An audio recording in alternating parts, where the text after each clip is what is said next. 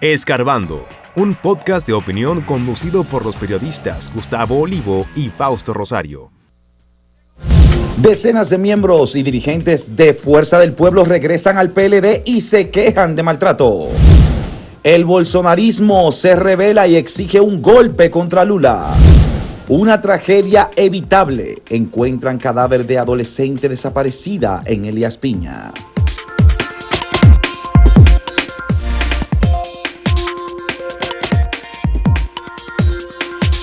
Señores, si no cabe más que decir que la política de República Dominicana a veces es de lo más folclórico, porque la verdad es que ver situaciones como la de ayer en la que exmiembros del Partido de la Liberación Dominicana fueron eh, juramentados en la Fuerza del Pueblo, renunciaron a esa organización que apenas tiene unos años, no se ha, no ha madurado eh, en lo que política, o por lo menos el tiempo, lo que eh, política se podría entender, ¿verdad? Eh, dijeron que no, que no podían permanecer en la fuerza del pueblo y decidieron volver a lo que ellos llaman su casa, el Partido de la Liberación Dominicana, alegando que eh, habían sido maltratados en la anterior, en la ya mencionada Fuerza del Pueblo. Sin embargo, ¿qué ocurre? Que es posible, o más bien a uno le sorprende, ¿verdad?, eh, ver este tipo de cambios tan rápido porque eh, ¿cuánto tiempo tiene la Fuerza del Pueblo? La Fuerza del Pueblo se creó, exacto, en el 2019 tras la salida de Leonel Fernández de la, del PLD. Es decir, que aquellos que le acompañaron a Leonel Fernández en la Fuerza del Pueblo no tenían más de dos años. Sin embargo, ya decidieron volver al PLD. ¿Y qué ocurre? La Fuerza del Pueblo, la verdad es que es un partido que no hay otra manera de decirlo, es un partido que se acomodó a Leonel Fernández porque fue creado por él. Es decir, es difícil ver una persona progresando en ese partido más allá de ser un dirigente de alto nivel, pero por ejemplo ocupando la presidencia de ese partido, incluso aspirando a ser el candidato presidencial por esa organización es muy difícil. Y bueno, pues ahí tenemos parte del folclore en República Dominicana. Algo que se ha hablado durante años es precisamente del transfugismo que debería ser o está incluido en las normas eh, de nuestro país para evitar que eso pueda ocurrir.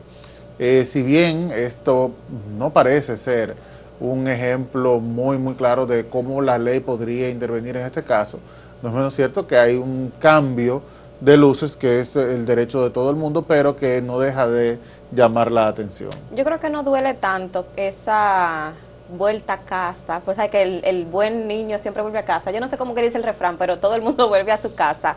Eh, y es precisamente lo que pasó con este grupo, que yo estuve investigando y realmente son dirigentes eh, de, de, de, la masa, no fueron estos altos dirigentes de cúpula o, o del centro de ese partido, que quizá por eso no ha dolido y quizá por eso no hablan de transfugismo. No ha creado eh, tanto no ha ruido. Creado tanto ruido. Yo vi fotos y yo realmente no reconocía a nadie, pero es precisamente por eso, porque son personas que trabajan eh, detrás de cámara, como podríamos decirle. Y si yo, si, o sea, si tú no te sientes bien en un lugar, en este caso en un partido, y tú entiendes que tú puedes aportar más en el otro, o tú sientes que en otro lugar te están dando mejor espacio, tú crees que tienes mayor oportunidad para crecer eh, en ese otro partido, pues bien, adelante. Ahora, que sí molestaría un poco que fuera eh, un dirigente que, que, estuviera ocupando un alto cargo, un diputado, un senador o un vicepresidente, un secretario general, ya ahí como que yo lo sentiría como más y diría como que bueno, por lo menos vamos a esperar a que pase el periodo y después cuando yo concluya mi, mi gestión me voy. Claro, no es que tiene más peso cuando se trata de un eh, alto dirigente o una persona que ocupa una posición alta, ya sea... Eh, por elección, como es un senador o un diputado, o por un nombramiento, como podría ser un gobernador, ¿verdad? Sin embargo, ¿qué ocurre? Que eh, llama mucho la atención, a pesar de que no son nombres muy, muy sonoros. ¿Por qué? Porque uno piensa en la excusa o la razón que da, y si bien es cierto, todo el mundo quiere crecer en la vida, no es menos cierto que a veces se siente como que el partido es visto como una empresa. Y dependiendo de los beneficios que me da esa, esa empresa, eh, pues entonces yo me quedo en ella o busco una mejor. Y la verdad es que uno entiende que un partido, si, si se basa exclusivamente en, la idea romántica de lo que es la política, es para servir. no para ser servido. Ay, qué lindo. Sin embargo, sin embargo, de nuevo tenemos estos casos de dirigentes que entendieron que en un lugar no se iba, no iban a ser tan valorados como en otro, o por lo menos sienten que no tienen tantos beneficios y decidieron irse para luego retornar. Mira, yo veo, aunque el PLD uno lo critica mucho, no te guste, no me guste, o a la gente, eh, la gente rechaza ese partido, a diferencia de Fuerza del Pueblo, yo creo que en el PLD sí se crece. Eh, y tú mencionabas al principio que este partido Fuerza del Pueblo, creado por Leonel Fernández, todo gira en torno a él. Entonces, muy difícil ahí dentro tu poder escalar porque es como un enllave, como un anillo, como una, una, una cadena que hasta que no se rompa, hasta que no se le dé el paso, no sé, a, otra persona o se cumpla ese ciclo de rotación, yo pienso que los que están... No, es que la fuerza del pueblo tendría que ser el ciclo de vida, porque es que mientras Leonel respire, que nadie aspire. Ay Dios. Es la fuerza del pueblo. No, es que es así, es un partido creado por él a su, a su comodidad, es decir, es una, una chaqueta a la medida por lo cual no podría esperarse un dirigente que tenga intenciones de ser el presidente de un partido que puede estar esperando a que Leonel le dé el paso. Eso, yo no lo, no lo, veo posible. Eso dice mucho para aquellos que quieren ir a votar por él en el 24. Esos son mensajitos que subliminales que te dejan pensando y que te dejan un panorama claro de por dónde esa persona anda.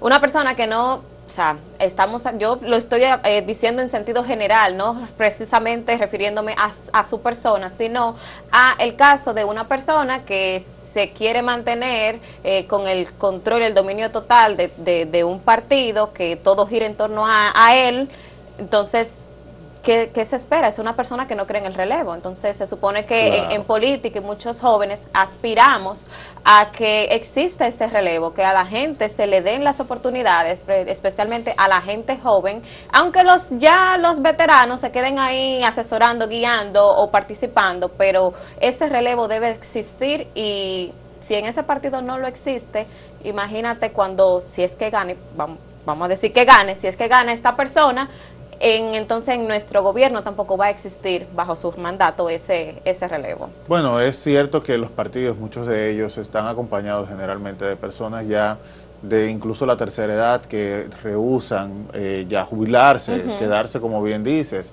eh, siendo personas que acompañan a las nuevas generaciones, dándole sus opiniones. En el caso de Fernández, bueno, tiene a su hijo en la Fuerza del Pueblo, Omar, quien es diputado y es un dirigente importante en esa joven organización. Ahora bien, ¿cuánto tendría que esperar Omar, por ejemplo, si tiene una ambición de política más grande que ser diputado y que supere ser senador? ¿Cuánto tiempo tendría que esperar para poder aspirar a eso? Eh, quizás en algún momento diga, no, es que no estás preparado, como ocurrió recientemente con Hipólito Mejía y Guido Gómez Mazara. Pero eh, no es menos cierto que se trata de un partido, el Partido Verde actualmente, eh, que está centrado en la figura de Leonel. Y si Leonel, pues técnicamente, hablando en estos momentos, no habría fuerza del pueblo. No, claro, es así de sencillo.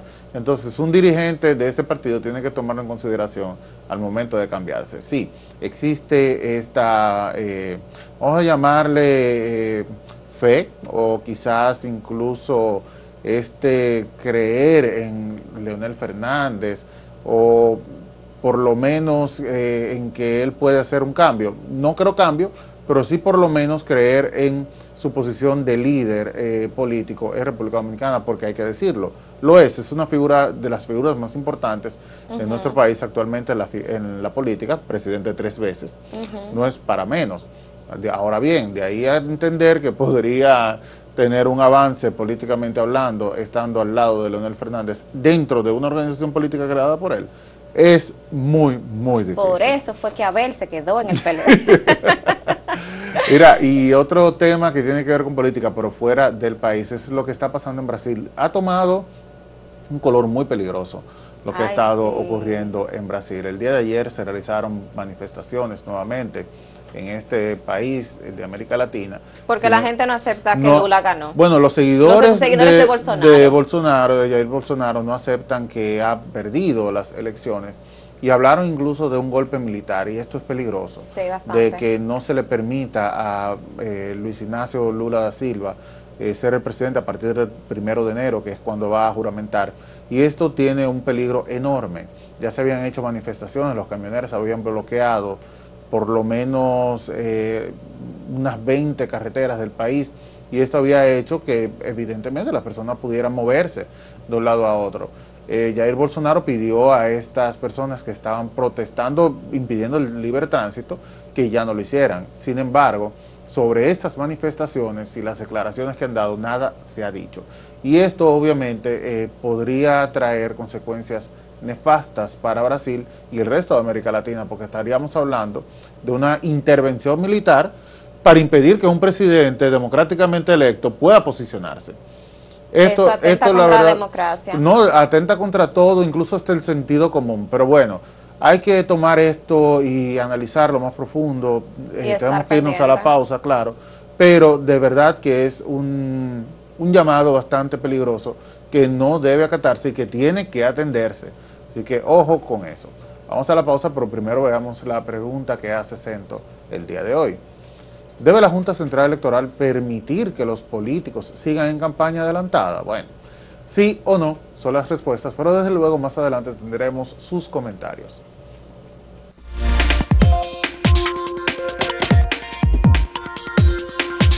Si quieres anunciarte en este podcast, escríbenos a podcast.acentotv.de.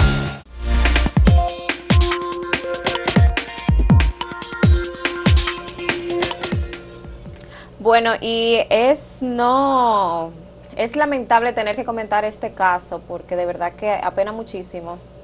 Y es la muerte o el asesinato de esta joven de 17 años en Elías Piña, eh, quien fue reportada como desaparecida el 2 de octubre y ayer encontraron su cadáver tirado en unos matorrales. Eh, definitivamente nosotros volvemos a ver un caso más de, de feminicidio. Esta persona que es el, vamos a llamarle presunto asesino, eh, había, la había citado, le había dicho como que ven a mi casa para regalarte un teléfono. Ella fue y después de ese momento más nunca se volvió a saber de ella hasta el día de ayer que las autoridades encontraron su cadáver. Consterna bastante, eh, estos son casos que nunca nos van a dejar de, sorprender, de, marcar, de chocar y eh, este señor, que mira, yo, yo no sé ni qué decir de este señor, porque es que no... No, me da. La verdad es que es indignante y tienes toda la razón al decir que a uno no le gustaría hablar de ese tipo de temas. No, para nada. Pero ¿qué ocurre? Ahí como ustedes pueden ver, eso fue una tragedia que se pudo haber evitado. ¿Por qué? Porque este, este señor pues ya había sido vinculado a un asesinato hace dos años y estuvo detenido por ese caso y se escapó. Luego de escaparse, huyó a Haití por esa situación. Había eh, sido señalado como el autor material de la muerte de su pareja en ese momento, eh, Rosario Contreras, de 18 años. Oye, eso. Eh, fue visto, vista por última vez junto con él, o sea que hay testigos que señalan que esta fue la última persona que le vio con vida. Es detenido por esta muerte, huye a Haití y de Haití lo logran capturar y lo trasladan a República Dominicana. Pues una vez en República Dominicana, eh, se llama este joven, Juan Gabriel Félix, Urbí, eh, alias Caputo. Sí, alias Caputo, es liberado por insuficiencia de pruebas. Eso fue en el 2020. Ay, Dios. Dos años después volvemos a tener una tragedia en la que él es señalado como la principal, eh, como el autor material de la muerte de esta joven de 17 años. Y ahorita vuelve y se escapa de seguro, porque así que funciona muchas, yo no, yo no sé muchas veces para aquel lado de, de, de, la zona sur, donde eso es tierra de nadie, porque ahí son todos, eh, eh, eh, viven en extrema pobreza, para nadie es un secreto que las, las provincias de la zona fronteriza son pobres, ahí nadie va, se está intentando levantar esa zona, pero como quiera, vemos a las autoridades manchadas por la corrupción, lo vemos en la frontera, lo vemos con este caso, entonces ¿Qué, más? Mira, yo no sé si hay corrupción porque la verdad es que muy poca información ha surgido a raíz de esta muerte. Lo que sí debe ser es investigarse. ¿Qué pasó? ¿Por qué esta, esta persona pudo huir con facilidad? Porque no estaba en una habitación con la puerta abierta solo, no, estaba bajo custodia. Estaba bajo custodia policial y se escapó. de este, de este recinto policial. Luego es eh, reapresado, esta vez en Haití, trasladado a República Dominicana y es descargado por insuficiencia de pruebas, no, hay algo mal. y peor aún es el hecho de que luego de que él mismo guiara a las autoridades para encontrar el cadáver de esta joven de 17 años, eh, la medida de coerción es de tres meses. Es decir, a una persona por robo, por robo menor, le dan el mismo tiempo que, que es de prisión preventiva que por un crimen mayor, con antecedentes no solamente de un crimen, de un asesinato a sangre fría como lo pudo haber cometido con su pareja, sino que se trata de un crimen que él mismo está confesando, además de que ya hay antecedentes de fuga, por lo cual se entendería que la prisión preventiva debía ser algo todavía más severo, algo que le permitiera a las autoridades desarrollar la investigación sin eh, tener el miedo o, el riesgo, que se corre el riesgo de que, pudiera salir y que pueda escapar. Indignante totalmente. Esto se pudo haber evitado, señores. Tenemos dos familias que ahora están llorando eh, a sus seres queridos. Primero en el 2020. No tuvieron justicia porque huyó y luego fue descargado. Ahora tenemos una historia que se repite con otra joven de 17 años. La familia también pudo haberse ahorrado estas lágrimas si en el 2020 se hubiera hecho el proceso como correspondía, que las autoridades hubieran tenido el temple suficiente para procesarlo de manera correcta, porque no estamos hablando de una persona que fue señalada viviendo en la Altagracia y que el crimen ocurrió en Duvergé, no, y que en ese momento se encontraba en la, en la Altagracia y que todo el mundo lo vio, no, Estamos hablando de que se trató de la última persona que le vio con vida, de que fue apresado y huyó. Hay algo, ¿por qué huye? Si usted no fue, que como dicen, que nada... no tiene hecha, no tiene sospecha. Que nada debe, nada teme. Entonces, hay algo que debió investigarse. Con esto no estamos diciendo que es culpable, porque siempre reiteramos eso, el debido proceso de llevarse, debe agotarse, debe llevarse a cabo, que las autoridades sean quienes juzguen eh, en un tribunal su culpabilidad o inocencia. Sin embargo, de nuevo, este tipo de tragedias, como tantas otras, mujeres que ponen, por ejemplo, eh, denuncias por, por, maltrato de sus parejas y terminan muertas, nosotros tenemos ejemplos de sobra en República Dominicana y son todas tragedias perfectamente evitables que deben siempre mover a eh, el análisis, eh, mover a, a revisarnos como sociedad y también a las autoridades para que analicen cómo están actuando si es por dinero, que lo investiguen también y que las personas que estuvieron involucradas y hubo corrupción paguen por esto porque sus manos también están manchadas. Claro, mira, con este caso, además de la debilidad que hay en nuestro sistema de, justicia y todo eso, eh, estamos hablando de una menor de edad, 17 años. La primera víctima eh, tenía 18 años. Entonces, ¿quién sabe? ¿Tú sabemos la edad de él? Bueno, una persona adulta. Pero fíjense cómo también aquí se vulnera el, al menor. Estamos hablando de 17 años, que aunque casi cumpla la mayoría de edad y aunque por más cuerpo que tenga la, la, la, persona, la, chica, sigue siendo menor de edad.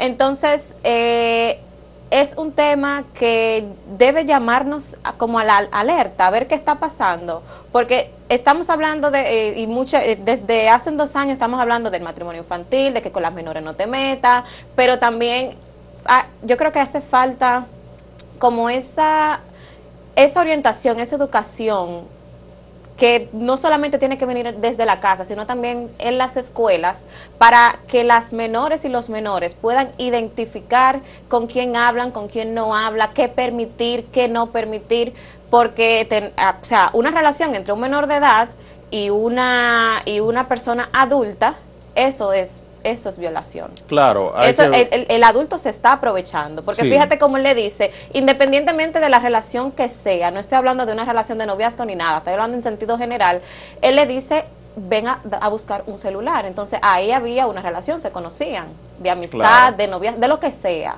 Claro, y en el caso anterior, eh, no sabemos en qué momento ellos empezaron la relación, porque apenas 18 años, perfectamente pudieron haber tenido eh, de mal llamada relación sentimental dos años, por lo cual estaríamos hablando de una menor de edad, una menor de 16 años. Mira, eso pasa mucho cuando eh, en las casas las la familia no tiene como esa, o sea, pasa trabajo, donde pasa, donde se pasa hambre, donde las oportunidades son escasas, donde no hay una buena alimentación. ¿Y a qué me refiero con que pasa es con que pasa este tipo de cosas? No el asesinato, sino que se dejan comprar o, la, o, el adulto en este caso utiliza ese material que tiene, ese, ese bien material que tiene para llenarle los ojos a estas personas. No sé si me explico. Entonces, eh, yo creo que aquí, aquí, hay aquí hay como un conjunto de todo, como yo lo veo. Aquí hay un conjunto de todo. Porque si tú no tienes... Eh, ¿cómo, cómo, papá, ¿cómo te lo explico? Porque si yo no tengo dinero, en mi casa se pasa hambre, si yo no veo que hay una forma de salir a camino y yo veo que alguien me va a regalar algo, la necesidad, lo, pienso poco, me lanzo. Y hay un refrán que dice que la necesidad tiene cara de hereje. Entonces, la zona sur para mí, no, deprimente, mira, la verdad, hay de todo. La verdad es que eh, mencionaba casos de, mujeres que han sido violentadas por sus parejas, ponen denuncias y estas terminan muertas porque las autoridades no hacen su trabajo. De eso hay casos de sobra. Pero también tenemos casos de sobra como lo que mencionas, que son personas o familias que son de escasos recursos. Hay una persona que puede convertirse en un proveedor y esta pues eh, se le abre las puertas. Incluso se, es popular el, dicho en República Dominicana de vender a las niñas en los campos donde se eh, ocurría no solamente en los campos, también en la ciudad. Eh, personas con pocos recursos pues tenían a una niña y esa niña pues era casada, entre comillas, con una persona mayor, simplemente porque por, primero, por el material dejaba, no y dejaba de ser una carga para la misma familia. Es decir, eso es, es un círculo eh, enorme de problemas, no solamente la violencia, sino también la parte económica que bien mencionas y que hay que considerar el poder venderle la idea a una menor de yo te voy a poner bien porque yo tengo y te puedo dar, ese tipo de cosas también hay que analizarlas y es parte de lo que lleva a la tragedia precisamente. Son personas muchas veces que no tienen los mecanismos para identificar cuando se trata de una persona que está dispuesta a hacer daño. Y quizás hay señales, pero son ignoradas porque se desconocen. Me, hablando de este caso y escuchándote, me llega a la cabeza a la mente el caso de la niña del eh, la niña Liz del caso del panadero que le dijo ven a mi casa a dar un desapareció y se hay una grabación donde la niña se ve perfectamente que entra la abuela a la, casa. y que la abuela de esa niña otra muerte que se pudo haber evitado que la muerte de esa niña eh, que la abuela de esa niña sabía que él le había como que prometido un celular y hasta que la tocaba entonces tampoco se hizo Mira, de verdad que yo... No, es un a mí me da de todo, de deben, todo, deben entendernos, hablar de este tipo de cosas para nosotros, aunque eh, somos periodistas y podrán decir que lo vemos a diario y que trabajamos con este tipo, este tipo de temas, no deja de tocar una fibra que es muy sensible. ¿Por qué? Porque esto le pudo haber ocurrido a usted, a una familia nuestra, a un vecino nuestro, y eso pues debe movernos a pensar en qué está pasando en República Dominicana. De nuevo, son familias que ahora mismo están llorando. Hay una que lo ha hecho por dos años ya, sin encontrar justicia. Es difícil tener a una persona que se pierde, eh, que pierde la vida de esta manera tan horrible y que nunca se encuentre a un culpable. Eso se pudo haber evitado hace dos años. Sin embargo, tenemos una historia que se repite lamentablemente y esperemos que en esta ocasión no solamente él, si se encuentra culpable por este crimen y el anterior, porque hay que preguntarse qué va a pasar con el otro caso, si va a ser reabierto, si se va a mirar con, otros ojos. Si hubo corrupción, entonces las personas involucradas también paguen por este hecho. Son dos muertes que deben cargar en sus conciencias. Vamos a la pausa, pero primero veamos la pregunta que hace Centro el día de hoy. Ay, muy buena pregunta. A mí me encanta. Si la Junta Central Electoral debe permitir que los políticos sigan haciendo campaña adelantada. ¿Sí o no? Ya veremos las votaciones después de la pausa.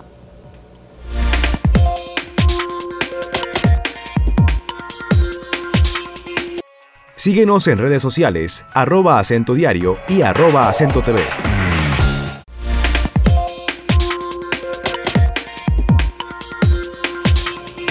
¿Qué opina la gente sobre la campaña adelantada y la posibilidad de que la Junta le dé ese permiso a los políticos para seguir haciendo campaña? Pues no es de sorprender que el 89.53% de los votantes de acento digan que no están de acuerdo con que se le permita seguir en esta descarada campaña adelantada. Sí, porque es descarada. Y un 10%, un 10.47% dice que sí, que está de acuerdo con eso. Bueno, yo no sé por qué, pero eso, fueron eso, eso lloran de la presencia de Dios. Veamos otros resultados. A ver cómo, cómo votó la gente en Twitter. Acá el 81.5% entiende que no, que no se le debe permitir hacer campaña a destiempo, adelantada, como lo han estado haciendo, aunque ellos lo nieguen. Mientras que el 18.5% entiende que, que sí, que eso está bien y que hay que seguir haciendo esa campañita adelantada. el año, los cuatro años enteros haciendo campaña. Los chelitos nuestros y, el tiempo también se agota. En YouTube tenemos un 85% que dice que no está de acuerdo con eso. Mientras que el 15% entiende que sí, que puede eh, continuarse o darse, darle ese permiso a los políticos para que continúen violando la ley, porque también esa es otra, que, se está viendo la ley con esto. Veamos los comentarios que tienen el día de hoy. Osmar Jiménez escribe, según la ley electoral, se puede realizar actividades políticas en lugares techados. Ese fue de lo que votó que sí. Sí, es verdad, se pueden hacer, pero es que el problema es que no se queda ahí, sino que sale a la prensa y también se, se acacarea por todas partes. Dice Robert Sobel. Total, ya después de tanto, ah. y pone. como que. como que ya ni modo, ¿verdad? No, no, no, tampoco así. La ley debe cumplirse. Máximo Holguín escribe: los políticos no le paran a eso hasta que le pongan sanciones hasta que le pongan sanciones drásticas por eso es que este país se pasan los cuatro años políticos, o sea, hasta que no le pongan sanciones drásticas. Eso es lo que, lo que estamos diciendo, que la ley debe cumplirse, no es para algunos sí y otros no. Dice el final de las matemáticas, caramba, nunca, porque es normal que si la oposición está en las calles, como se observa, las bases del partido de gobierno no se quedarán atados de mano. Es, Otro cierto. Que sí. no, es que es verdad, o sea, los, los partidos se han estado echándose la culpa uno al otro por estar en campaña de tiempo. Dicen que no, que eh, ya hay uno que salió y ellos no se pueden quedar atrás. Sí, pero porque uno se tire del puente, yo tampoco me voy a tirar. Exacto, bueno. señores, culpables todos. Nos despedimos por el día de hoy. Sigan en sintonía con acento. Tengan un feliz jueves. Ya se acerca el fin de semana. Cuídense mucho. A Dios. y nos veremos en la próxima.